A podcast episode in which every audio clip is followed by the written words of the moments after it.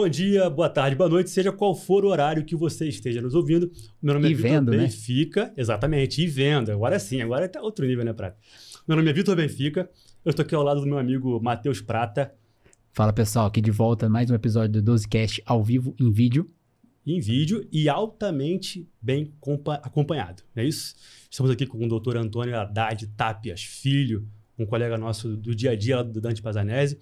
Ele, que é formado em cuidados paliativos pelo Einstein, além de ser, claro, cardiologista, né, pelo Dante Pazanese, também trabalha lá no pronto-socorro como médico assistente junto com esse fera aqui. Inclusive, parabéns por aturar o Matheus Prata. É, aturou por quase dois anos, né? Toda quarta-feira, algumas quintas, Foi eu junto com o Antônio, né? aprendendo muito de cuidados paliativos com ele. Excelente. Agora eu vou usar ele bastante também lá. É, ele foi- também foi coordenador de hospital de transição aqui grande em São Paulo. E, além disso, está trabalhando no contexto da formação em psicanálise também na Escola de Psicanálise de São Paulo. Muito bem-vindo, muito obrigado pela sua presença. Espero que a gente curta bastante esse episódio de hoje junto aqui. Obrigado, obrigado pessoal pelo convite. E, bom, vamos que vamos, né? Acho que é isso.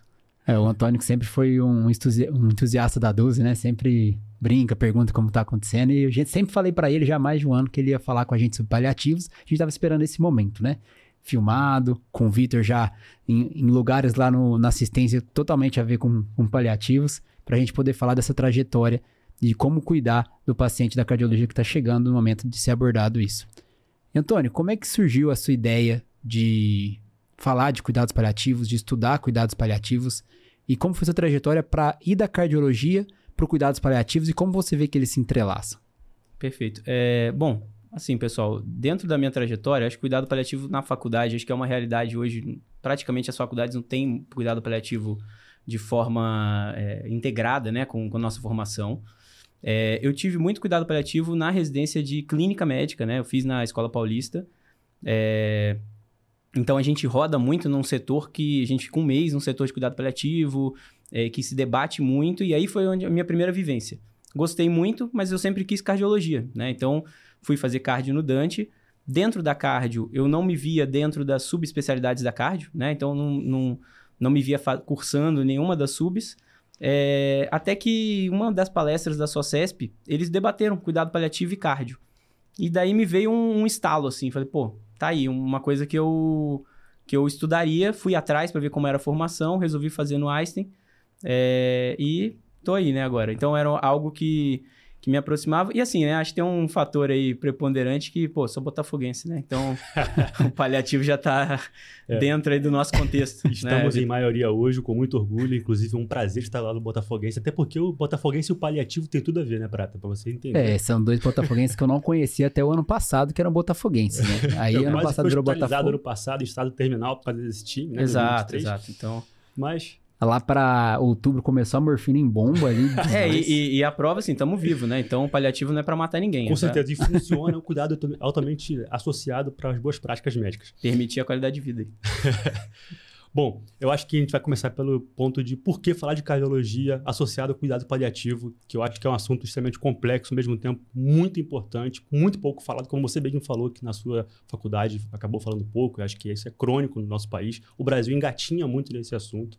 Então acho que realmente a gente precisa trazer é, até um episódio hoje desmistificador, né? Para trabalhar com Exato. com questões que a gente entende que a população médica em geral não tem conhecimento de perto. E saber de fato quando trazer para perto esse tipo de equipe para associar os cuidados com o nosso paciente, né? É, então, pra gente começar, o Antônio, qual que é o paciente da cardiologia que eu devo me preocupar em, em colocar nos cuidados paliativos, tá? É, então assim, pessoal, é, a ideia é a seguinte, né? Se a gente for ver por definição, cuidado paliativo está indicado para todo paciente com doença incurável. Então, tem uma doença crônica que, que não tem, né? Uma doença que não, não vai ter cura, estaria indicado cuidado paliativo. Agora, a gente sabe que a gente precisa ter alguns filtros nisso daí, né? Então, a gente tem algumas ferramentas, a gente que vai debater aí ao longo disso. E a doença cardiológica, né? Grande parte das doenças, e aí o carro-chefe é a insuficiência cardíaca, né? É, mas grande parte das doenças não tem cura, né? Então, estaria indicado cuidado paliativo. Tipo ser botafoguense, no caso. Exatamente. É, não tem jeito. Então, tem jeito. assim, é, qual que é a questão aí? A gente vai, acho que ao longo da, da- dessa, dessa conversa, né, desse bate-papo, a gente desmistificar o cuidado paliativo como algo que vem no fim de vida. e como ele ajuda antes disso, né? Então, a gente pode falar da insuficiência cardíaca, mas a gente pode falar de uma doença coronária extensa que é intratável percutânea ou cirurgicamente. A gente pode falar do transplante, acho que é interessante, assim, a gente dá umas pinceladas aí, é, que o cuidado paliativo não vem para contraindicar nada, ele vem para somar um cuidado. Doenças esse- valvares, né? Exatamente. Então, é, aquele paciente é, que tem essas doenças que não vão ter cura, independente de operar ou não, de fazer um procedimento ou não, estaria indicado cuidado paliativo. Agora, como eu falei, é, isso seria muito simples, é, mas a gente não tem equipe também para todo mundo. Né? Então, ah, todo, todo hipertenso ele tem uma doença crônica incurável e precisa acompanhar com paliativo. Não é por aí também. Exato. né? Então, assim, a gente precisa ver, primeiro, a gravidade da doença, a chance daquela doença matar a pessoa, né? Em quanto tempo aproximado, né? Óbvio que a gente não tem um tempo exato. é, e qual a urgência do cuidado paliativo, né? Então, é, é, a gente, por exemplo, dentro do- de uma das ferramentas que a gente usa, e aí de essa ferramenta, é, ela não é para indicar o cuidado paliativo ou para mostrar a complexidade do caso. Ela é uma ferramenta numa, vamos dizer, um cenário de guerra. Então, o que eu costumo dar o exemplo, assim, é, a gente usar, por exemplo, a pergunta surpresa, né? Que eu acho que vale a gente trazer aqui. O que, que é a pergunta surpresa, né? Para quem está nos ouvindo, para isso ficar bem claro. É a gente virar, olhar o paciente e perguntar: você se surpreenderia se esse paciente morrer em um ano? Se a sua resposta for não, não me surpreenderia, quer dizer, ele deve morrer em um ano, pergunta surpresa é positiva. É, isso ela deve ser usada não para indicar ou não cuidado paliativo, mas é a emergência da, da questão, né? A urgência e emergência. Então, quer dizer, eu costumo dar o um exemplo assim: se eu vou, eu tenho um paliativista só e te dou uma enfermaria de 40 leitos, todos com insuficiência cardíaca. Se for pela definição, todos têm indicação de cuidado paliativo. Daí eu falo para o Vitor ou para você, Prata. É, pô, tem- você tem uma hora para ver o- os pacientes dessa enfermaria. Pô, você não vai conseguir ver os 40. Então você ter que filtrar. Como você vai filtrar isso? Beira leito. Pergunta surpresa é uma boa estratégia. Certo. E aí a pergunta surpresa, pô, você vai falar, pô, esse cara acho que vai morrer no próximo ano. Aí a gente entra no restante. Então aí você que a gente vai discutir. identifica talvez o paciente que mais precisa do cuidado Exatamente. paliativo, o paliativo o mais breve possível, né? Que mais vai Exatamente. se beneficiar das medidas dos cuidados paliativos. Que a gente vai ver Exatamente. durante a, a nossa, nossa conversa, cuidados paliativos não é só dar conforto na hora da morte. Tem muita coisa para chegar até lá. É, Tá. E essa pergunta parece que ela é meio subjetiva, né? É só, ah, então só pergunta, decide isso e acabou. Não, não é bem assim. Até porque essa própria pergunta ela foi baseada de fato em evidência, né? mostrando que de fato tem um valor preditivo positivo, negativo, enfim, que de fato nos mostra que esse paciente pode ter uma evolução desfavorável em um ano ou não. Né? E, portanto, ela tornou, sim, até alguns critérios dentro de alguns outros scores que existem para que você atue nesse sentido. Então, como a gente está falando aqui, existem formas é, subjetivas, e mas as, também, as objetivas também fazem parte do nosso dia a dia. E são até, às vezes, muito complexas. E talvez a gente não use muito na prática, né? Assim, a gente tem os nomes, tem os scores, mas como é que funciona na prática? Na, na- sua prática, É. de paliativista, o Antônio? Então, assim, existem outros scores, como o Vitor colocou, que, que levam em consideração a pergunta surpresa. Então, a gente tem, vou citar alguns nomes, né? SpeakTBR, o NECPAL BR, é, com a particularidade que assim, o NECPAL é mais ambulatorial, o SpeakTBR é mais inter- um paciente internado, Uhum. hospitalizado. É, todos eles, a pergunta surpresa está nesse, nesse, nessa gama de, de- de itens aí que eles vão avaliar. É, e, e como o Vitor colocou, né, a pergunta surpresa ela é subjetiva, mas assim, ela tem um grande valor preditivo negativo. Então, se você achar que aquele cara não vai morrer no próximo ano, você tem mais de 90% de chance de acertar, pelo que os estudos mostram. É, na cardiologia, ela tem altas. Se a gente olhar só a insuficiência cardíaca, por exemplo, a aplicação da pergunta surpresa ela tem uma alta sensibilidade, acima de 80%. Né? E se o paciente for classe funcional 3 ou 4, é, e eu falo que ele vai morrer em um ano, né, a probabilidade é alta, eu tenho quase aí próximo, mais de 90% também de chance de acertar isso daí. Então, apesar de ser, lógico, variável conforme o examinador, mas ela tem uma boa sensibilidade e especificidade para doenças em geral e na, na, na cardiologia não é diferente. SpeakTBR, NECPAL e outras ferramentas, elas levam em consideração é, muitas coisas parecidas, né? Então, assim, perda de funcionalidade, quer dizer, aquele paciente que não está conseguindo sair do leito direito ou não está conseguindo fazer as coisas do dia a dia é, por conta da doença dele, seja ela qual for, ele, vamos dizer, ganha ponto aí nessa, nessa, ele pontua nessas escalas. E aí a gente abre um alerta e fala, esse cara deve precisar do paliativo, porque a doença está limitando ele. Outras questões, falamos da pergunta surpresa, falamos, uma, por exemplo, de uma perda de peso involuntária. Às vezes o cara não está conseguindo comer. Na particularidade da cardiologia, às vezes na insuficiência cardíaca, por exemplo, ele ganha peso, porque ele descompensa a doença, fica congesto, anasarca, ele acaba ganhando peso. Mas ele come menos, é, ele está mais prostrado, ele está internando muito, né? Então, internando muito é assim, pelo menos mais de uma vez nos últimos seis meses. É, então, são critérios que eles se sobrepõem em todas essas escalas aí, que esses scores que a gente falou. SPICT, que pau. Na prática, Vitor, a gente não costuma usar é, obrigatoriamente esses scores. A gente acaba vendo muito repetidamente que, é, que esses itens se sobrepõem e a gente já, vendo o histórico do paciente, a gente já detecta, falou, esse, esse cara ele tem um risco maior é, de evoluir a óbito num intervalo mais curto. Exato. Né? E aí, daí a gente é um paciente que a gente tem que chamar o cuidado paliativo, sim. É. É, e para quem não tem muita familiaridade, eu sugiro que use o score, sim, ele sim. ajuda. Seja o SPICT para o internado, o NECPAL para o ambulatório. O NECPAL ele tem uma particularidade, o SPICT também, de que ele divide por doenças. Então, doença cardiovascular, ele tem um tópico que tem alguns itens específicos, né? Como, por exemplo, uma classicional 3 ou 4, né? Uma dispneia, né? Importante. Então, entra doença é, coronária é, intratável, valvar, como você colocou antes. Então, isso também vai pontuar, especificamente da cardiologia. E daí a gente consegue ter é, esse filtro, né? Como a gente conversou mais, mais é, é, anteriormente aí. Exato. Essa questão acontece, né? Muito porque a gente está com aquele paciente no dia a dia, a gente acaba vendo alguns sinais que esse paciente pode estar piorando e tem que ter uma gama de racional, tanto clínico, quanto subclínico, quanto laboratorial, por imagem, enfim, até manometrias, enfim, que indiquem alguns sinais de piora evolutiva.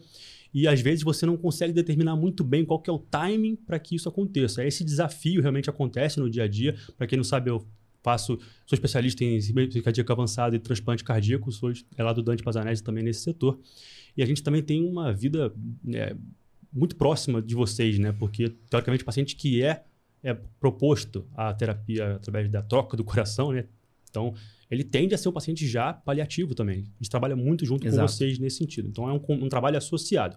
E a gente está trazendo esses scores para tentar trazer objetividade para uma coisa que às vezes pode ser um pouco é, é, subjetivo mesmo, subjetivo né? Você olhar para o paciente e falar, puxa, às vezes eu tenho mais coisa a ofertar para esse paciente, pra, como, como médico, para a qualidade de vida dele, do que simplesmente o quarteto fantástico da IC ou otimizar mais um antianginoso para ele. Para resumir para a galera, então, é basicamente, nós temos até na IC também o I Need Help, que é mnemônico, nós temos também aquele conceito cada vez mais falado do Worsening Heart Failure, que é aquele paciente que está, de fato, tendo uma piora clínica a despeito da terapia medicamentosa otimizada, guiada por diretrizes, né? Está evoluindo um classe final 3 e 4, está recorrendo a admissões de um pronto-socorro com necessidade de terapia diurética em altas doses, endovenosa, está tendo necessidade de ficar em, em uso de inotrópicos e não consegue desmamar. Enfim, aqueles pacientes que estão piorando função orgânica também, a despeito de terapia otimizada. Enfim, uma série de fatores que podem envolver é, é, alertas, né? Para que você fale, olha, esse cara aqui tem que ficar mais perto de mim, tenho que chamar uma equipe multidisciplinar com terapia associada ao paliativismo também, né? Mesmo que ele tenha proposta de transplante, enfim, vamos chegar lá nesse contexto depois. Mas é, é, é difícil mesmo, né? A gente conseguir Sim. achar e acho que esses scores guiam um pouco para quem não está habituado no dia a dia de fazer. Exato. Isso aí, Vitor. Mesmo com isso tudo, a gente percebe que a gente consegue identificar muitos pacientes da cardiologia que precisam de ter o acesso aos cuidados paliativos. Insuficiência cardíaca, acho que é o principal exemplo, talvez é o que a gente mais vai ter contato. Por isso que a gente conversa um pouquinho mais, o Vitor tem muita experiência nisso também. A questão é, a gente percebe que parece que tem um tabu muito grande de cardiologistas, é, não só dos cardiologistas, né, no médico em geral e no cardiologista também, que sempre foi muito intervencionista, sempre quis muito salvar vidas, certo? Com relação a cuidados paliativos. E tem alguma coisa que a gente possa falar para esses cardiologistas, Antônio? É, assim, na verdade, qual que é o ponto que eu acho que pega é, nesse mito, nessa. Talvez um preconceito mesmo com o cuidado paliativo, né? É, nas doenças crônicas, é, a evolução, a curva evolutiva, ela é muito diferente. É, quando a gente pega, por exemplo, uma insuficiência cardíaca, um DPOC, uma cirrose, que tem, em geral, múltiplas descompensações ao longo da doença, né? Então, ele interna, vai de alta, interna, vai de alta, interna, vai de alta. É muito diferente do paciente oncológico, né? Que o declínio dele fica muito mais claro. Então, quando ele começa a descer a ladeira, vamos colocar assim, ele desce e, e todo mundo olha, né? O, o, leigo olha e fala, ah, ele tá mal. Mas o outro cara, e aí entra o paciente com insuficiência cardíaca, é aquele, ah, ele interna todo mês, mas ele volta. Então, se você pegar e... ao longo do tempo, ele tem o maior tempo em sofrimento do que o paciente com câncer, né? Tem Exato. É, é, assim, claro que a gente está discutindo aqui, é, é, é, muito individualizado, né? Sim, a gente não sim, dá para é. falar muito do, do sofrimento é, de cada um, mas assim, é, se a gente olhar, qual que é o ponto? É, o médico especialista ou não, mas para essas doenças, então, entra, no caso nosso aqui principal, a insuficiência cardíaca, né, na parte de cardiologia, é, ele fica buscando o último momento desse cara. Exato. Então, assim, será que é a última descompensação? Aí o cara fala, ah, acho que não é. Ele fez Dobuta mês passado, vou ligar Dobuta de novo, furosemida e tal, o que quer que seja. É, vou cogitar um transplante, vou cogitar outras coisas, porque ele fica buscando. E aí, o que a gente vê na prática é, quando chega nos finalmente, vamos dizer assim, pô, não melhorou. ativa de morte. né? Exatamente, não tá melhorando e realmente ele vai, vamos dizer, lavar as mãos, falar, bom, agora não dá pra fazer mais nada, vamos chamar o paliativo. E aí a ideia do paliativo fica na prática como o paliativista vem pra falar não, né? Então ele vai, ah, não vai entubar, não vai reanimar, não vai dialisar, Até não vai dar dieta. chama de é, a ideia ceifadora, Exato. né? dos- dos então ele vem praticamente falar assim, bom, vai morrer, vou avisar a família. É, Basicamente é isso. E aí a gente pode, por várias vertentes aí, né, achar, pô, será que o, o médico especialista ele tem um desconforto de falar que ele falhou, que, ou parecer uma falha, né? Porque não é uma falha, é Sim. uma doença progressiva. E aí, qual que é o ponto que eu queria trazer aqui? Eu acho que pra gente desmistificar isso. Eu não preciso saber que é a descompensação final daquele paciente, que é a última descompensação, para chamar o paliativo. sim. Eu posso chamar o paliativo antes. Eu posso chamar o paliativo e ele, esse cara continuar vivo. Ele não precisa morrer.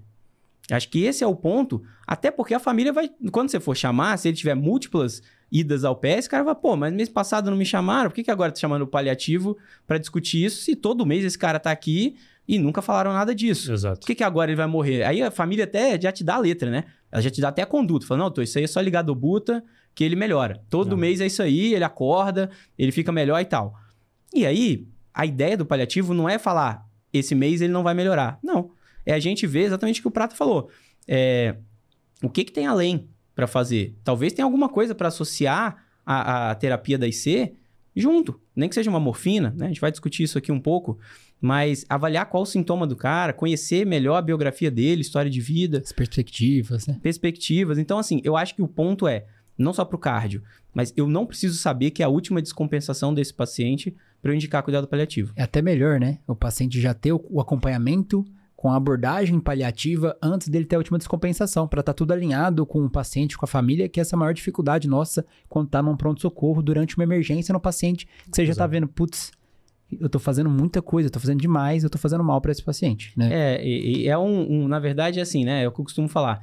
É um prolongamento do processo de morte, não um prolongamento da vida, né? Sim. Então, em muitos casos, entra isso, né? Então, assim, é, a distanase entra nisso, né? Então, assim, a gente... Qualidade e quantidade, né? Exatamente. Então é isso que é, o- é o debate aí. É, e acho que fica, o tabu é a gente desmistificar isso. O cuidado paliativo, primeiro, não é indicado só em fim de vida. Em fim de vida também, né? Mas assim, não é só no fim de vida. É, e eu não preciso saber que é a última descompensação da insuficiência cardíaca ou de qualquer doença que não vai ter reversão para chamar o paliativo. É. O paliativo vem somar no cuidado. Uma E- coisa legal que a gente conversou também ali, fora prata, você não estava no bolo, eu te ignorei Desculpa, desculpa. Aqui é a parada mais interna. a gente estava discutindo uma coisa muito legal, que é o conceito de vida biológica e vida biográfica, que entra muito nessa questão que você está falando. A gente fica muito viciado em querer tratar o biológico né, e esquece o contexto da vida biográfica. Conceitua um pouco para o pessoal que está vendo a gente, porque realmente é um conceito que a gente não tem no nosso dia a dia, mas que é importantíssimo. E às vezes, em uma conversa, quando aquele paliativista é chamado no momento final, na fase ativa de morte, não vai conseguir entender o contexto de forma Exato. ampla, com cuidado, com calma. Então, discute essa questão aí pra gente, o que, que significa Perfeito. isso. É, eu acho que esse é o ponto, assim, né? É, a gente está muito acostumado com a vida biológica. Vida biológica, traduzindo, é, é aquela monitorização dos sinais vitais, UTI, quer dizer, batimento cardíaco, saturação, respiração e tal. Vida biográfica é a vida da pessoa, é a biografia da pessoa, né? E uma, da, uma das ideias né, do paliativo é exatamente equilibrar isso aí.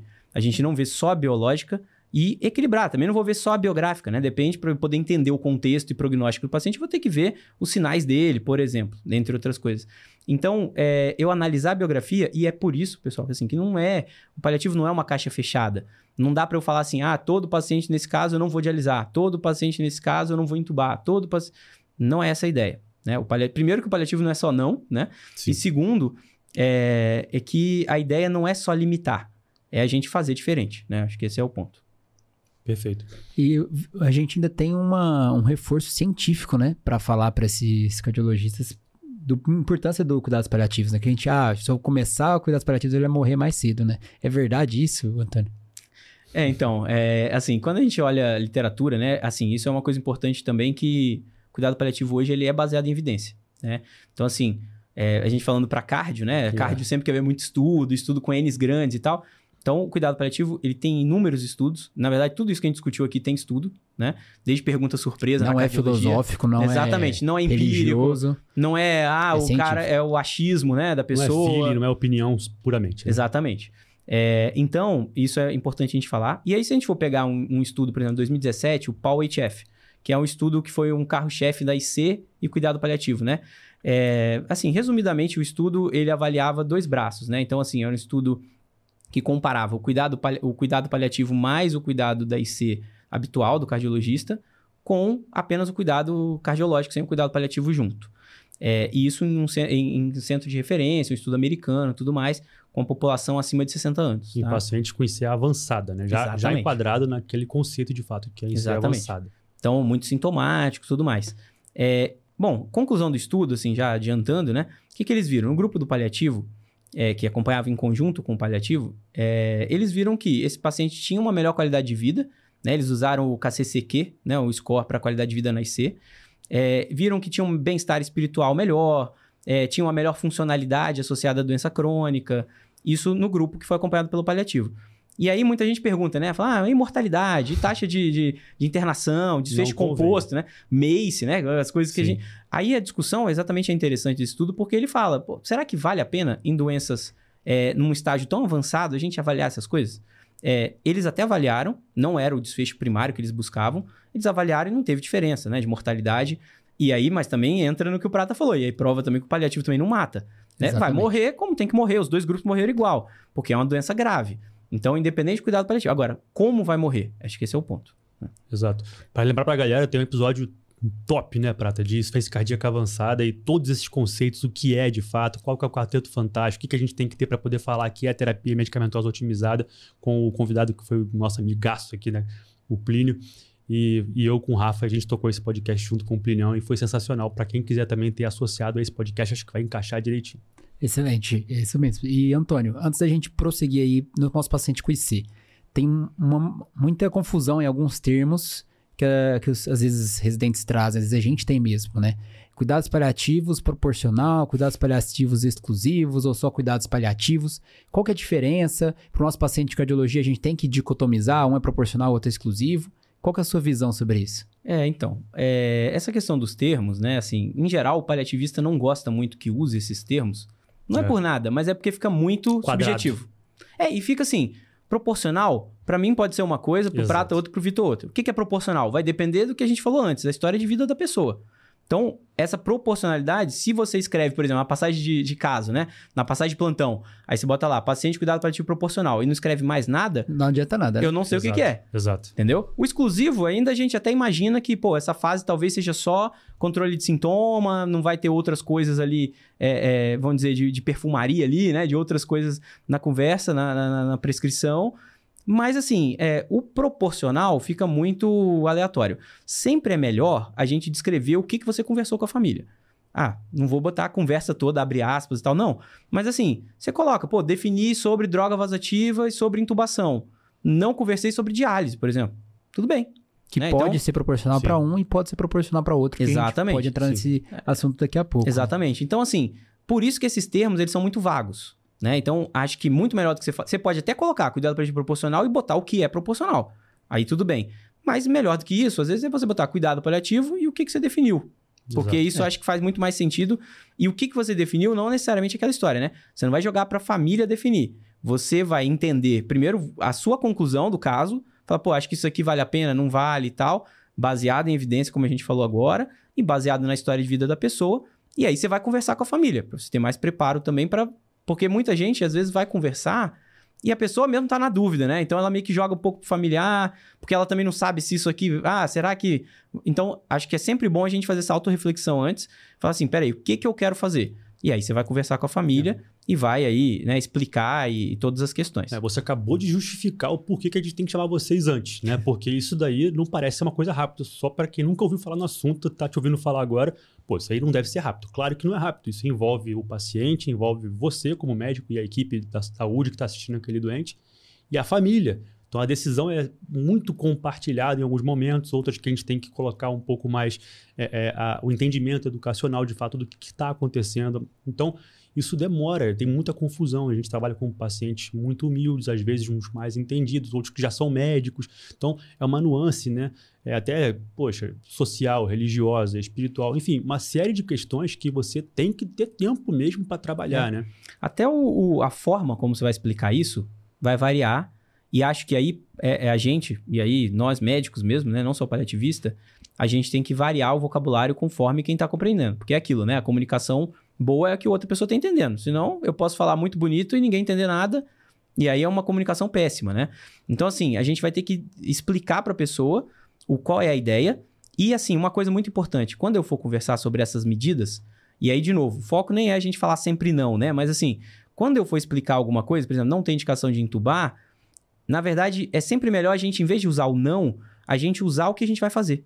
Porque você vai fazer alguma coisa. Então, por exemplo, em vez de não entubar a pessoa, eu vou focar em medicação para controle da falta de ar. Sim. Porque se eu falo assim, ah, se ele tiver falta de ar, ele não tem indicação de ser entubado. Daí a família vai falar, bom, tá, mas e aí? Ele vai ficar com falta de ar? Eu quero que ele seja entubado, então. Não, então... E, e, quando leva um cardápio para a família, olha só, você tem a opção é. de ou entubar, ou verde. de fazer a é. morfina, ou o que, que você quer decidir junto com... Não, peraí, não é bem assim. Exato. Né? tem que trabalhar de Porque, forma... é assim, né, tem, tem é, é, o que às vezes algumas... Tá ligado pessoas... esse cardápio, já é, visto algum... Infelizmente, a gente vê essas coisas. Exato. Algumas pessoas costumam falar, né, a mesma coisa que você chegar, você não fala chinês, você chega no restaurante chinês, e aí o cara te dá o cardápio e você vai ter que marcar um X ali na sua comida. A chance de você acertar e errar é aleatório, né? Então, Sim. é basicamente isso quando você fala com o leigo, né? Sobre, sobre as questões. Você passa para o cara uma Exatamente. responsabilidade que ele não tem na mão. Né? Exatamente. Puxando esse assunto, então, Antônio, como tem algumas dicas para a gente como abordar esse paciente e essa família, o início dos cuidados paliativos? Porque a gente aqui já mostrou a importância desses nossos pacientes em cardiologistas, da cardiologia em fase final, ou quase na fase final, né? A gente já discutiu isso muito bem. Como que eu vou abordar isso? Como que eu vou conversar com o paciente, olha, perspectivas de vida dele, sobre o que, que ele é. entende, o que, que ele quer pro final da vida dele. Como você sugere que a gente faça essa conversa? Como que a gente alinha com a família? É, eu acho que a primeira coisa que a gente precisa entender, né, assim, é aquela história, né, que a gente vê em alguns protocolos de comunicação, né, tipo spikes e tal. É entender o que, que a família e o paciente entendem da doença que ele tem. Então, acho que esse é o ponto crucial do início da conversa. Porque daí ele vai te explicar muito bem ou não. Ele vai falar, pô, não sei nada, né? Eu sei que eu uso vários remédios, mas o coração tá grande Sim. e tal. Porque daí você vai puxar os sintomas que ele provavelmente vai ter. É, lembra que assim, o cuidado paliativo ele vai trabalhar muito controle de sintoma. Então, dependendo da doença, ele vai ter alguns sintomas esperados, né? Então, por insuficiência cardíaca, o sintoma mais esperado vai ser dispneia. Né? Então, ele vai ter falta de ar em algum momento no curso da doença. É... Ah, quer dizer que eu não vou entubar o cara? Não, acho que a discussão não começa por aí. Sim. Eu acho que é, primeiro, explicar para ele que a doença é progressiva. Então, em algum momento, ele vai ter que internar, vai de alta, mas essas internações ficam mais frequentes. É, existem opções de remédio para a gente fazer para ajudar nisso, e aí entra desde a furosemida até a morfina ou um opioide, né, para melhora da, da sensação de falta de ar, de sintoma. É, outros sintomas que são possíveis né, de acontecer.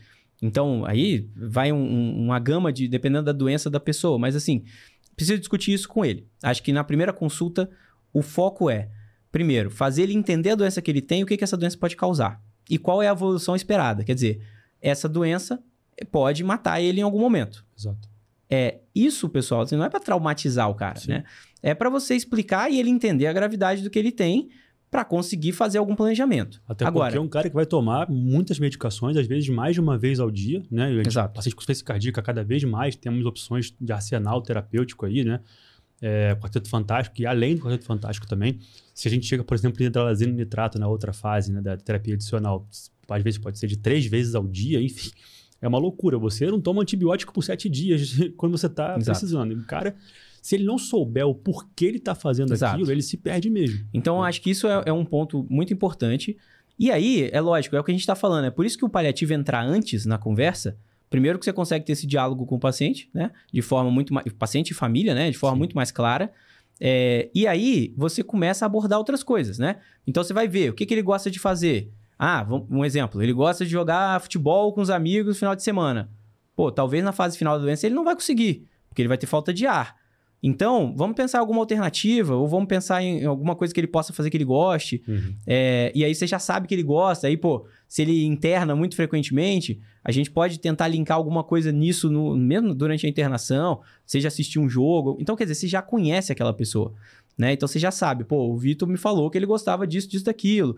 Ou ele me falou, não, doutor, se chegar nessa fase irreversível, eu não quero ficar na UTI sozinha, né? Ou sozinho, enfim. E daí a gente vai desenrolando um pouco o que a gente chamaria de testamento vital, né? O testamento vital a gente não precisa fazer na primeira consulta. E se a gente elaborar algo nesse sentido, um documento junto com o paciente, que é o paciente que faz, mas precisa de uma orientação sobre o que colocar, ele também pode mudar a qualquer momento isso. Então, ele voltar na sua consulta e falar, Prato, aquele documento que eu fiz, pô, não quero mais usar. Ele pode rasgar simplesmente, nem te avisar. Uhum. É, ou ele pode fazer um outro. Falar, não, agora eu mudei de ideia, eu prefiro isso do que aquilo.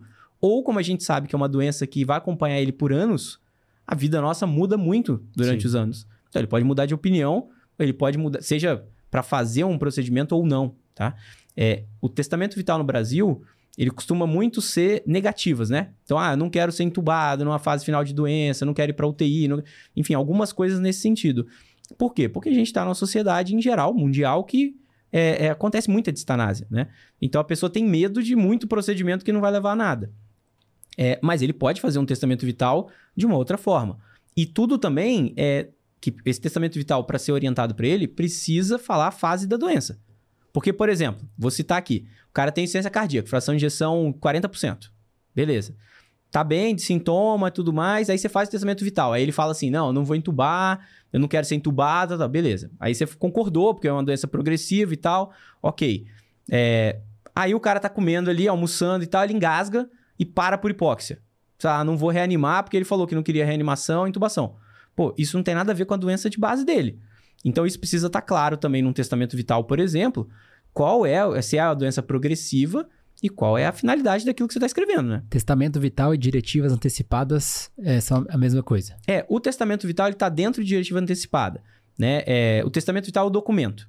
É, a diretiva antecipada ela é algo, a diretiva antecipada de vontade ela é algo global. Então ela inclui, por exemplo, procuração de cuidado em saúde, que é o que eu vou falar assim: ah, eu quero que o prata seja responsável quando eu estiver inconsciente pelo que ele As vai decisões. decidir e tal. Procuração de cuidado em saúde. Isso é um tipo de diretiva.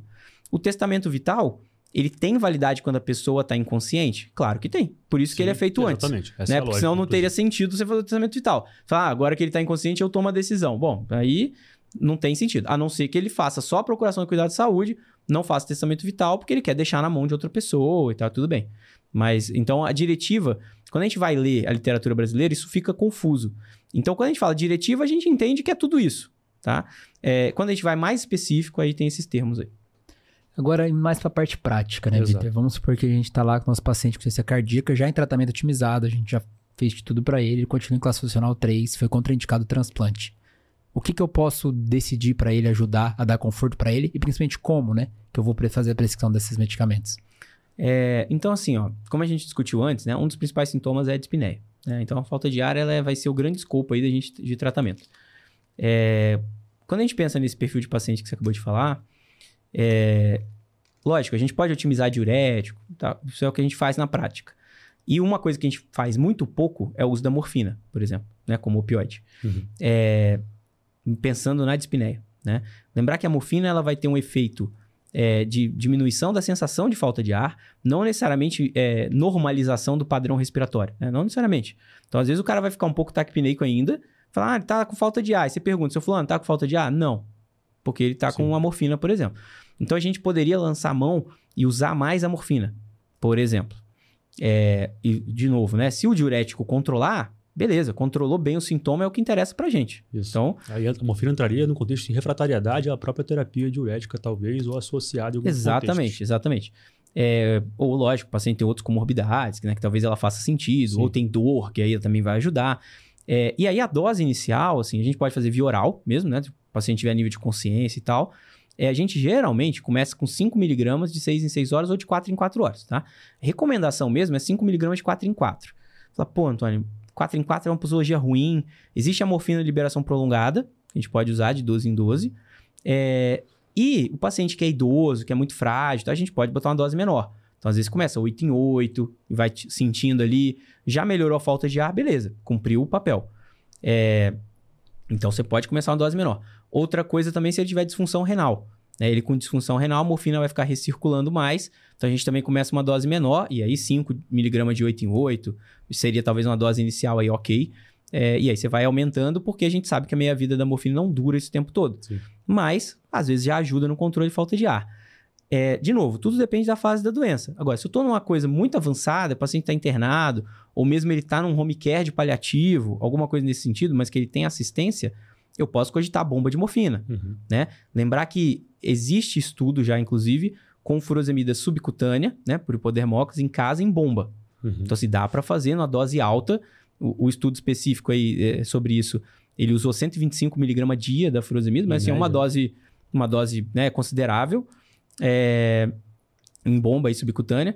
Então, assim, é, se isso não resolver, geralmente o que a gente costuma falar é o seguinte: acima de 30 miligramas da morfina no dia, para dispneia, se o paciente ainda continuar com a sensação de dispneia, talvez a gente comece a pensar em outras alternativas, por exemplo, sedação paliativa, tá? Uhum. Sedação paliativa também não é só midazolam em bomba e, e fim de linha, tá? Não. A gente pode fazer sedação inter- eh, paliativa intermitente, tá? Então, clorpromazina, por exemplo, que é um Ampliqtil, a gente pode usar. É, às vezes usa de 12 em 12, de 8 em 8, é, para dar um conforto, melhorar a ansiedade da pessoa, um- e às vezes nem ceda tanto. O cara continua Sim. acordado. Então, assim, a gente tem muito na mente aquele midazolam que vai entrar e o cara nunca mais vai acordar. Uma visão mais Mas- radical, né? Exatamente. Que é talvez a visão mais do, do, do fim de vida mesmo, né? Sim. Então, agora, antes disso, a gente pode cogitar essas medicações. A clorpromazina é uma boa medicação para isso. Tira um pouco da ansiedade da pessoa e às vezes alivia a dispneia. É, de novo, o opioide é a primeira escolha. Mas, não dando certo com o opioide, não está resolvendo tanto, é, e a furosemida não está resolvendo mais, Sim. quer dizer, o cara não está urinando e tal, a gente pode cogitar uma clorpromazina, né? Ou mesmo um midazolam, ou enfim, algum benzo intermitente. Sim. Não precisa ser o midazolam, né? Pode ser outros. É, e aí já entrando talvez em um outro tema, por que não diálise em alguns casos? Tá? E aí veja, Para conforto mesmo. exatamente. Então assim, a diálise, Tema bastante polêmico, né? Polêmico. Que a gente vai entrar agora. Antes, antes de chegar lá, Antônio, só um lembrete aí pra quem vai começar a morfina. Da gente ter alguns cuidados, né? Principalmente com constipação intestinal. O paciente que usa opioide pode ficar mais constipado. Também é um atento. sintoma a paliar, né? Esse também é um sintoma paliar de ser tratado e com sinais de intoxicação. Às vezes você, ah, tá confortável, né? O residente passa e você olha lá, ele tá bradipneico, tá rebaixado. Pupila miótica são sinais de intoxicação pelo opioide. Intoxicar o paciente não é dar conforto para ele. né? Então, cuidado na hora de prescrever o opioide, mas trazendo a importância da gente prescrever a morfina de maneira segura. exatamente. E aí a gente pode entrar nas polêmicas, né? Que justamente nesse termo, ah, é proporcional ou não, achar que é só, quer dizer sim ou não para proporcionalidade, achar que dizer que a hemodiálise ela é sim ou não para todo mundo, né? E não é bem assim, né? Ela pode entrar em algum contexto como sendo proporcional. Como assim a diálise pode ser proporcional? É, então, é, a gente começou a, a- a falar um pouco, né? Então, diálise e paliativo, né? Parece duas coisas muito é, antagônicas aí, né? Falar, pô, não tem nada a ver. É, da mesma forma que a gente pode pensar em outros Se eu procedimentos. solto esse termo no hospital, meu amigo. vou ter que fazer um debate, vou ter que subir Calma, no palanque e trocar uma ideia. E aí, assim, é, qual que é a ideia? Então, imagina o seguinte: o paciente tem insuficiência cardíaca, está internado. É, a gente teve um caso há pouco tempo no PS. É, insuficiência cardíaca avançada, dobuta, é, urinando praticamente nada e congesto. Né? Só que, assim, nível de consciência bom, é, um paciente que tem indicação de paliativo, acho que isso não tinha dúvida nenhuma. É, equipe do transplante tinha avaliado até, não tinha condições de transplante naquele momento também. Estava contraindicado o transplante para ele. É, mas a gente vai falar um pouco mais pra frente sobre isso. Mas assim, por que não dialisar esse cara? Porque a diálise vai tirar volume, vai melhorar a dispneia dele e ele pode ir pra casa dialisando, concorda comigo? Ele pode fazer diálise três vezes na semana e continuar a vida dele. Se eu não dialiso, sobe ureia, sobe o potássio e tal, e ele morre. Sim. Agora, o- acho que o pulo do gato aí é, é a fase que esse paciente está e, e como ele está. É o contexto. Porque assim, exatamente, o que a gente tá muito acostumado é o cara tá entubado, noradrenalina alta, e tecudobuta ou não, enfim. é, e aí tem disfunção de múltiplos órgãos e disfunção renal. Aí dialisar esse cara, tá, e os outros órgãos, como é que vai ficar? Ele vai sair por causa da diálise? Não. Agora, esse paciente específico, ele tava no catéter de O2, com VNI intermitente, é por conta da congestão, não tava urinando nada, quer dizer, a furosemida já tava em bomba, não tava resolvendo, tava com a dobuta ali para melhorar a perfusão, e talvez se eu colocar a diálise para ele, eu vou conseguir que ele saia da internação, né? Dependendo aí de- da evolução dele. Agora, De novo, também começar a diálise não quer dizer que eu vou manter ela para sempre. Uhum. Aí imagina esse cara. Aí ele começa a piorar e você tá vendo que tá refratário. Falou, pô, não tá resolvendo. Vou entubar ele? Ah, Não. Aí você vai limitar. Fala, peraí, a diálise não resolveu, eu vou parar a diálise. Sim. Então, assim, tudo dá pra gente debater nesse sentido. Mas, de novo, o foco tem que ser o controle de sintoma, o conforto do paciente e eu entender o global. Quer dizer, faz sentido pra ele agora? Vou dar um outro exemplo, dentro de procedimento invasivo. Faz sentido um cateterismo no paciente paliativo? Depende. É uma angina refratária que tá com várias medicações e ele tá com angina. E talvez ele faça o cateterismo visando uma angioplastia para melhorar sintoma. Exato. Agora, o que não adianta é, ah, vou fazer um cateterismo, o paciente é assintomático, aí descubro uma DAC, vou angioplastar, coloco o DAPT, aí ele sangra. Aí você entra num ciclo de atrogenia. Só para a pessoa Funcionalidade entender até reduzida. o contexto do conceito de fato da IC avançada. Quando a gente fala em IC avançada, a gente está falando realmente de um paciente que já passou por todas essas etapas de decisão em relação à própria doença do longo prazo, comorbidade, morbidade, mortalidade, mas também do contexto de sintomas. Um paciente que tem, por exemplo, uma angina que está ali refratária à medicação, você já cogitou sim fazer uma abordagem percutânea ou até avaliar uma questão cirúrgica, você avaliou tratar aquela valvopatia de forma cirúrgica ou não, você avaliou TAV, ou entendeu que é fútil. Então, você avaliou o paciente, entendeu que ele não é uma foto, né? ele é um filme, né? A gente, vocês falam muito isso, né? E passaram a entender, não, não tenho mais nada, nem medicamentoso, nem não medicamentoso, nem cirúrgico ou percutâneo que eu possa tratar esse paciente de forma que eu melhore o conforto mesmo, mesmo sem entender que ele vai melhorar a questão de mortalidade em si, né? Exato. Essa foto, essa questão só da foto e filme aí, né, que o Vitor comentou, eu acho que é interessante também de trazer. Se eu olho um paciente pontual, então você me chama lá no leito e fala assim, pô, o que, que você acha? Aí beleza, vou ver o caso e tal. A chance de eu errar é muito maior. Por quê? Porque eu não vi o histórico dele todo. Assim, no sentido de histórico de evolução mesmo. É Essa questão das múltiplas compensações e tal. Então você me pergunta assim, ah, o que, que você acha do caso? Eu posso errar muito mais fácil do que se eu for acompanhando. E aí por isso que é muito mais fácil se eu olhar o filme todo do que se eu olhar uma foto. Se eu olhar uma foto, eu posso chegar a várias conclusões equivocadas. Se eu olho o histórico do paciente, falo, bom, isso faz sentido ou não, né? É- E a gente pode usar o raciocínio parecido para dobutamina, né? Nesse paciente com IC avançada, já está acompanhando com cuidados paliativos, por exemplo, mas ele reinterna de novo. E aí? Ele tá mal perfundido. Ele tá sofrendo por causa disso. Mas ele é funcional em casa, assim, na medida dele, né? O Sim. nível de consciência é bom, ele vê os netos dele, ele conversa com a família dele. Eu não vou ligar a dobuta? Ah, ele é paliativo, eu não vou É. ligar do buta. Não. Então, é, existe ainda esse, esse mito, né? Também do é falar, não, não vou ligar a dobuta, que ele vai ficar dependente da dobuta, nunca mais vai sair da dobuta. Então não vou ligar, porque, né? Sei lá. Mas assim, gente, é de novo, é a mesma coisa. É, pô, o cara, vamos dizer, ficou sonolento por causa da má perfusão, e aí parou de interagir e você acha que é por conta da má perfusão, né? Vale fazer, às vezes, um trial com dobuta. Por que não? Três dias Sim. com dobuta, um dia, dois dias com dobuta. E aí, pô, não mudou nada. Quer dizer, você botou a dobuta numa dose né, razoável ali é, e não teve mudança clínica. Quer dizer, o cara tá infectado também, tem outras coisas. Talvez, ou você não aumenta a dobuta, ou você diminui a dobuta, ou você tira a dobuta e fala, ó, essa dobuta aqui nada, não mudou clinicamente para ele. Então, realmente, ele tá num processo ativo de morte, ele tá falecendo e a dobuta fica desproporcional. Aí sim. Agora, chegou, eu não posso ligar a dobuta? Posso, mas eu preciso entender exatamente qual é o contexto. Agora, se eu acho, eu tenho uma perspectiva de que, pô, às vezes ligando a dobuta, o cara acorda, ele começa a melhorar um pouco e tal, por que não ligar? Até né? porque mesmo que ele passe a depender do dobuta, né? Porque às vezes vai ser difícil esse desmame, inclusive é um dos sinais Exato. de alarme, caso ele não esteja ainda com acompanhamento paliativo. Ele não dependeu, do- ele passou a depender da dobuta, desculpa. E aí você pode até avaliar a deshospitalização desse paciente. Isso é importante pra caramba pra ele, mesmo que em contexto paliativo. Você É. tirar ele do hospital pode ser um ganho maior pra ele, o que ele desejava para ficar alguns dias em casa ou até semanas, enfim. Como, por exemplo, com levosimedan, enfim. Até tem trabalhos mostrando com a dobuta também Exato. é, em casa, é claro que acredito eu que é uma Realidade realidade que eu fora queria da prática, chegar, né? né? Puxando aí, eu- vamos supor que a gente vê que o dobutamina ela pode ser proporcional.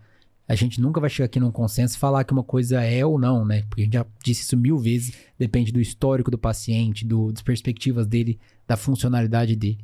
E, mas sabendo que a gente pode usar dobuta. Então, para quem tá começando a ter contato com dados paliativos, pra, isso ajuda a quebrar um pouco o tabu, né? Então não quer dizer que a gente não vai fazer nada se você começar a se- passar esse paciente por cuidados paliativos, começar a olhar esse paciente dessa maneira. Mas pode acontecer da gente realmente, né? Esse paciente já tem uma IC muito avançada, interna a cada dois meses, e a gente resolve ligar a dobuta de novo para dar qualidade de vida para ele, mas ele permanece com a dobuta, a gente não consegue desmamar. O que, que a gente pode fazer nesse momento? É, então assim, apesar de não ser, né, vamos dizer, é, uma realidade tão, tão comum, né, aqui no Brasil, é, existe na literatura já, e, e, mesmo em alguns centros brasileiros aqui de home care, de paliativo e tal, a possibilidade do paciente ir para casa com dobuta, né? É, aí a gente tem que ter alguns cuidados, né? Então, assim, a dobuta não dá para fazer por hipodermóclise, né? É, então, assim, sim. a dobuta teria que ter um acesso venoso. É, existe alguns trabalhos é, na literatura, por exemplo, tem um trabalho belga que ele ia, o paciente ia para casa com um catéter é, tunelizado, né? Como se fosse um permicate, é um catéter de Hickman, né? Que, que é um catéter venoso que é, permite Como a infusão da dobuta. portocat, Como permicate. Exatamente. Então, assim, é, e aí qual é a ideia? Nesse trabalho específico, eles têm, lógico, tinha um, um fluxograma grande, então o paciente era avaliado com Swangans antes e tudo mais, mas enfim, qual era o ponto? Ele ia para casa com 4 microgramas quilo minuto da, da dobuta, é, e o, o trabalho chega a várias conclusões. Primeiro que o paciente ficou com melhora de sintoma, né? O que é esperado, o cara tá com dobuta. É, e aí, na realidade belga, ele conclui até que diminui o custo, porque o cara para de internar e também pela, pela questão do, do valor da enfermagem lá e tudo Sim. mais. E eles computaram isso. E aí, uma coisa interessante, né? Precisa ter visita médica diária nesse cara que tá com dobuta? Não necessariamente, tá? Talvez no início sim, mas assim, depois a visita da enfermeira para checar Pra a bomba trocar, e tal, enfim. Exato. Mas é, visita médica diária, você tá mantendo a dose da dobuta. É o que a gente vê muito na enfermaria do transplante, só que com doses muito mais altas, né? Sim. Mas assim, a nível domiciliar, é o paciente que tá com dobuta, mas dobuta fica quase uma parte do corpo dele, né? Quer dizer, ele Sim. faz parte, aquela bomba de dobuta ali, do dia a dia dele. E aí não precisa do médico estar vendo diariamente, desde que ele tá minimamente estável. É, então, Estamos colocando esse trabalho na mesa aqui, né, Antônio? É claro que a gente sabe que no dia a dia não é esse, né? A gente não vai levar o paciente para casa com dobutamina. É, aqui no Brasil é realmente muito complexo. Foi um trabalho belga que mostrou exatamente a lógica de você hospitalizar o paciente que ainda que esteja em dependência inotrópica. eu acho que O que a gente faz no dia a dia mesmo aqui, pelo menos no estudo que eu trabalho, é fazer o levosimedan, que tem uma meia-vida Sim. bem longa. Você pode perpetuar esse paciente sem sintomas por alguns dias até. É, é o que está ali faltando para ajustar ele, ele até leva mais tempo em casa. Exato, e exato. o fato dele sair do hospital, cara, acho que é um, é um É, ganho e, muito e- grande. e assim, acho que vale a gente citar só essa questão da dobuta, porque aí também ajuda a desmistificar, mesmo no hospital, né? Porque a gente vê o cara não quer ligar a dobuta, fala, pô, ele pode ligar, usar a dobuta em casa, né? Assim, poderia, né? Se tivesse todos os recursos, toda a estrutura, por que não ligar no hospital fazer um teste? Mas é bem o que o Vitor falou, não é, como eu falei, existe aqui, já me ligaram, por exemplo, para perguntar, ah, é, dá para ligar a dobuta com a dose e tal. Geralmente a gente usa até 5 em casa, porque é uma dose um pouco mais controlada. Uhum. Depois de 5 microgramas quilo minuto, aí já começa a ser uma dose muito mais alta, maior chance de efeito colateral para uso domiciliar, né? Então a gente fica um pouco mais receoso. Que é mais ou menos o que os trabalhos mostram mesmo. É, tem até trabalho, assim, lá, lá fora, pode existir até o day clinic, né, que você faz e levosimedan é, Exato. intermitente também, enfim, alguns protocolos que também favorecem o uso inotrópico fora, né, do, do domicílio, do hospital. É, agora acho que a gente pegou a parte da furosemida, pegamos a parte da dobutamina, falamos também da questão da diálise, desmistificamos algumas coisas, né, para Acho que a gente pode passar para um outro ponto que é também bem importante, é a própria TAV, que a gente tem falado muito nesses pacientes que estão ali é, é, na berlinda, né? Ele vai saber se ele é um paciente que é futilidade ou não a TAV, quem que a gente identifica como de fato vai ter benefício com aquele procedimento percutâneo que está tão vinculado na cabeça do TAV cardiologista como a fase existe. final. É. É. a TAV paliativa, existe isso? Como é que funciona? É, assim, é, eu acho que quando a TAV, né, começou, e como outros pr- procedimentos percutâneos, né, é, mas a ideia inicial da TAV, vamos dizer, né, surgiu um conceito que era equivocado no meio, vamos dizer, cardiológico, que era assim, é, bom, o cara não vai ter mais problema com estenose aórtica, né, então assim, ele não vai morrer da estenose aórtica, ah, não tem o que fazer, não, faz a TAV, porque ele não Sim. aguenta cirurgia, mas aguenta a TAV, né, acho que esse é um ponto. Agora, aí entra uma discussão, assim, o que é futilidade terapêutica, né? Se a gente for pegar a definição, é, futilidade terapêutica é tudo aquilo que o médico vai, um procedimento que o médico vai fazer e que ele, ele mesmo acredita que aquele procedimento não vai resolver todos os problemas do paciente. Tipo, ah, ele tem falta de ar. Eu acho que a TAV vai resolver? Não, pode até ajudar um pouco, mas não vai resolver totalmente. Pode ser que seja um procedimento fútil. Vale para diálise, vale para intubação, vale para qualquer outra coisa. É, da mesma forma que, se eu também não atinjo a expectativa do paciente numa, na qualidade de vida dele, também é um procedimento fútil. Ou seja, se eu falo assim, ah, seu João, se o senhor fizer a TAV, o senhor vai conseguir andar um quarteirão a mais. Fala, ah, doutor, para mim isso aí não importa. Eu importaria se eu conseguisse correr uma maratona. Então talvez para ele vai ser fútil. Esse, Sim. esse tipo de, de- procedimento. Sim. Então, é, acho que esse é é um ponto. Conceituar a futilidade é muito A importante. futilidade é isso, assim. O é a aquele procedimento. A gente sabe, né, no dia a dia médico, aquele procedimento que você vai indicar e você vai falar assim: acho que não vai resolver, mas vamos, vou indicar. Mas assim, sua expectativa é baixa de resolução. Ou que não bate muito com a história de vida do paciente. Então a TAV pode se encaixar nisso, dependendo do caso. É, e aí, o que, que os estudos mostram? Primeiro, se você indicar, mesmo num, num paciente com baixa funcionalidade, é, não aumenta a mortalidade é, peri-procedimento. Então, assim, os primeiros 30 dias ali, não é que ele vai morrer mais. Mas o que os estudos mostraram é que a sobrevida em um ano é menor nesse paciente que já tinha uma funcionalidade reduzida. E, pior ainda, com a quali de qualidade de vida menor. né? Uhum. Então, assim, acho que esse é o ponto. Quer dizer, você piora a qualidade de vida. A curto prazo, não. Mas a, a médio e longo prazo, se a gente for pegar um ano, por exemplo, a qualidade de vida piora e ele morre mais. Então, nesse paciente que tem outras comorbidades, policomórbidas, quer dizer, mais de três comorbidades importantes, é, que tem uma funcionalidade muito reduzida, ah, já é acamado e tal, a TAV ela vai trazer mais problema que solução. Acho que esse é o Exato. ponto. É aquele paciente que tem uma IVD já avançada, tem uma HP, já tem outra doença valvar ou alguma outra comorbidade não cardíaca já em fase avançada. É o cara que você vai ponderar, de fato, saber se vai ter Exato. o benefício real que a gente E- quer. E assim, né? é, A TAV, como qualquer procedimento, não vai ser nunca para todo mundo, né? Acho que você vai ter que ver. Hum. Ah, é, é bom para todo mundo. Não existe isso, né? Acho que na medicina não tem. é, ah, todo mundo isso aqui é bom. Depende do caso. é, e acho que é isso. A gente pensar na futilidade aí de qualquer procedimento é bem relevante. Acho que a gente conseguiu perceber, assim, nessa conversa toda até aqui, que tudo que a gente vai tomar de decisão vai dar conversa com o paciente, né? Por isso que é muito importante a gente ter essa, esse filme, né? Entender as perspectivas dele, como a gente já repetiu isso várias vezes aqui. E às vezes o, a pessoa que tem o tabu com o paliativo tá fazendo abordagens paliativas sem mesmo saber. Por isso que é importante a gente ter essa consciência, pô, eu tô fazendo isso, então eu posso abrir meu leque de, de melhorar os sintomas desse paciente. E aí, Antônio, a gente tá assim já quase uma hora conversando, tanto flui rápido, né? Essa, essa conversa interessante, cuidados paliativos, que é a primeira vez que a gente fala disso na 12, Sim. de, de um ponto mais delicado ali, já no final de vida do paciente. É, sobre desligar dispositivos ou retirada de suportes. Cara, isso é dúvida sempre, né, cara? Assim, sempre discutir essa questão de entender o que fazer com o dispositivo naquela fase final de vida do Por doente. exemplo, o marca-passo, o ressincronizador, o CDI. Tá? Qual que é a sua opinião sobre isso? Alguma dica pra gente levar em consideração na hora de definir isso? É, é, falando, vou, desmembrar um pouco, porque é um pouco diferente no sentido é, do paliativo mesmo. Quando a gente pensa no CDI, a grande questão é, é muito comum no fim de vida, principalmente o cardiopata, ele ter arritmias, né, ventriculares, FV e tal, então poderia desencadear é, choque do CDI, né, terapia, mesmo apropriada. É, e aí uma das coisas que quando a pessoa vai indicar o CDI, vai implantar o CDI, precisa explicar para o paciente é primeiro a função dele, né, que não é ele que faz o coração dele bater, Hum. né? Mas ele tá ali para evitar uma parada cardíaca em algum momento e tudo mais, mas que pode ser desligado a terapia dele sim. E aí, quando a gente pega um contexto de fase final de vida, ah, uma IC avançada, como a gente falou e tal, isso precisa ser é, é, comentado. Por quê? Porque os pacientes, primeiro, eles têm esse conceito, porque ninguém explicou muitas vezes, é, para que, que serve o CDI, né? Então ele acha que o CDI tá fazendo ele viver. Se desligar o CDI, desligar a terapia, vai, ele vai parar ali, vai cair na mesma hora. É, então ele não enxerga a vida dele sem Sim, o CDI. Esse é o primeiro ponto.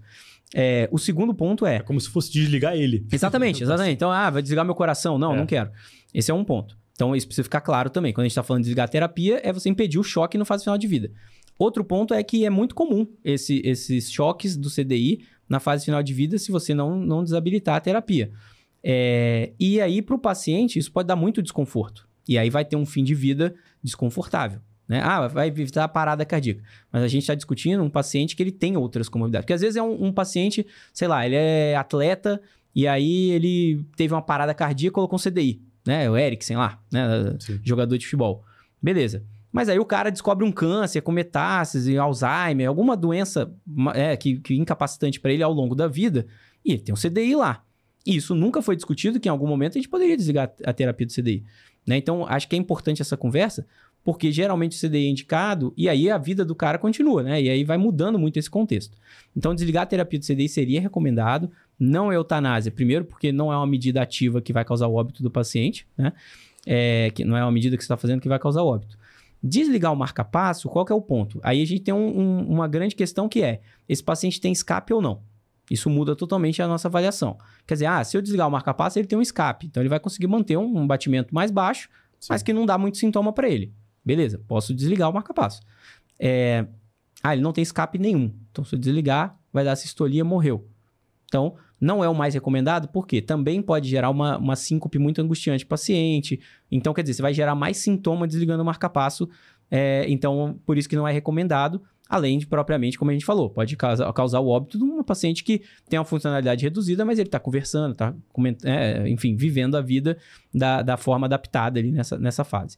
Então, o marca-passo é um tema bastante polêmico, embora também não seria eutanásia, né? Porque, assim, é, dependendo do contexto do paciente, das doenças dele, a gente não consegue classificar como eutanásia. Porque eutanásia seria uma medida ativa que eu estou fazendo, que aquela medida específica matou o paciente. Exemplo, se eu chegar e desligar a noradrenalina num paciente de uma UTI refratário às medidas, não é eutanásia. Por quê? Eutanásia seria eu injetar um cloreto de potássio na veia dele. O que, que matou ele? Cloreto de potássio. Sim. Certo? Agora, se eu desligo a noradrenalina, eu estou desligando um suporte. Esse suporte, como a intubação e tudo mais, ele visa ganhar tempo para o paciente ir recuperando, seja com antibiótico, seja é, com, com outras medicações. É, se eu tiro o suporte, porque eu entendi que ele não vai recuperar, eu estou evitando de prolongar o processo de morte, estou evitando de estanase. Então, por isso que, por literatura, existe o withhold e o withdraw. Então, eu posso ou congelar a terapia ou tirar a terapia. Isso é autorizado. Na prática, assim, a gente fica muito desconfortável em desligar. Porque você tem a sensação que você está matando ele. E a família também, né? E a família também. Então, assim, mas é, é, assim, Se tiver tudo por literatura, alinhado, poderia. É poderia. complexo, mas é uma coisa E não tá é eutanásia. Exatamente. Não é... Agora, o que a gente vê muito mais na prática é ou congelar a dose que tá, ou você ir reduzindo gradual, né? Também pode. Todos os dois pode ser. É Só possível, uma coisa aqui pra gente poder fechar esse raciocínio e já dar a parte final de podcast, uma dúvida muito comum também é, poxa, quando você também vai indicar o CDI, por exemplo, um paciente que está indo para transplante, está com proposta de transplante, eu faço ou não faço? Porque muita gente fala, "Ah, vai transplantar, vai trocar o coração, por que que eu vou colocar um CDI? O CDI acaba sendo como ponte para o transplante, caso você entenda, principalmente, claro, no contexto da profilaxia secundária, um contexto pós-PCR, que você tem indicação de transplante pós-PCR, é, por um motivo que já foi determinado naquele momento, e aí você coloca o dispositivo para proteger ele que, que ocorra outros, outros eventos e não consiga dar tempo, por exemplo, de transplantar. A gente sabe que a filha é longa, tem muito mais receptor do que doador, enfim. É uma opção também para ser discutida em conjunto, né? E muitas vezes com o Hartim, enfim, com a equipe do Marcapasso, com o pessoal Sim, da exato. eletrofisiologia. Excelente, Antônio. Assim, acho que foi uma conversa muito brilhante. Assim, a gente vê que a gente tem muito ainda para conversar sobre isso, né? Mesmo a gente que já está um pouquinho mais acostumado. Quatro horas, cinco horas, Exato. tranquilamente. E se você que tá aí do, do outro lado, né, também teve essa percepção e acha que gostaria de ter um conteúdo mais completo sobre isso, deixa a gente saber, tá? Que a gente tá conversando um pouco com o Antônio para tentar, às vezes, trazer um- esse treinamento para quem acompanha aqui a gente da 12, porque a gente sente essa necessidade no dia a dia e com certeza você deve seguir também. Então comenta aqui no YouTube, no Spotify, ou manda mensagem pra gente no, no Instagram se, se você gostaria de ter um conteúdo desse, tá? Que a gente conversa com o Antônio e quem sabe a gente pode trazer eh, esse produto para vocês. Antônio, É. muito obrigado de novo. Se quiser deixar alguma mensagem final, como a gente pode te achar nas redes sociais, caso alguém queira uma referência paliativa aqui na cidade de São Paulo, né? Ou Beleza. até, quem sabe, uma co- interconsulta de fora. Beleza. É, bom, obrigado, pessoal, pelo convite. Redes sociais é DR Antônio Tapias, tá? O Instagram. É, Mensagem final que eu queria deixar, se vocês me permitem um pouquinho. Claro. Com certeza. É, eu acho que. Eu gosto de fazer uma analogia, que é assim, né? Trazendo um pouco pro futebol. Né? A gente começou falando, acho que dá pra terminar no futebol. É, imagina o seguinte: você tem um time que você perde o melhor jogador. Então você perde o artilheiro, o cara que faz gol, é, e não tem jeito dele voltar. Isso é uma pessoa que descobre uma doença incurável. Não tem cura. Então não tem o que você fazer. É o time, perdeu o artilheiro, não tem o que fazer. Eu chamar o paliativo significa eu colocar um outro jogador e adaptar ele nessa função. Ah, não vai ser o melhor cara do time? Não vai ser o melhor cara do time. Não vai ser aquele mesmo jogador. Mas eu consigo levar o jogo da vida aí no 11 contra 11 chamando o paliativo. Se eu não chamo o paliativo, fica 11 contra 10 e aí a coisa fica muito mais difícil. Acho que esse é o recado. O paliativo é soma, não é pra tirar nada, é pra ajudar nesse cuidado. Acho que é isso. Perfeito. Pô, Antônio, Perfeito. cara, muito obrigado pela, pela eu ia fazer piada do hoje. Botafogo, mas eu não quis est- Não, é, estragar hoje esse tá momento, proibido, esse- irmão. esse- Hoje tá proibido, porque quem tá mandando aqui é a gente. Cara, muito obrigado mesmo. Foi um papo Imagina. sensacional. Eu ficaria aqui horas contigo. Acho que eu vou pô, te perturbar muito lá no hospital, com certeza. Fica à vontade, pô. E eu sou, eu sou fã desse assunto. Acho que a gente trabalhou muito bem aqui hoje. E agradecer a todo mundo que acompanhou até aqui. Espalha esse podcast, espalha nosso canal, tá cada vez maior. E acho que a, a ideia é a gente espalhar essa informação de qualidade com pessoas de tanta qualidade assim que nem o Antônio. Obrigadão, mestre. Isso aí, valeu, hein, gente. Obrigado a vocês. Valeu, galera. Valeu, pessoal.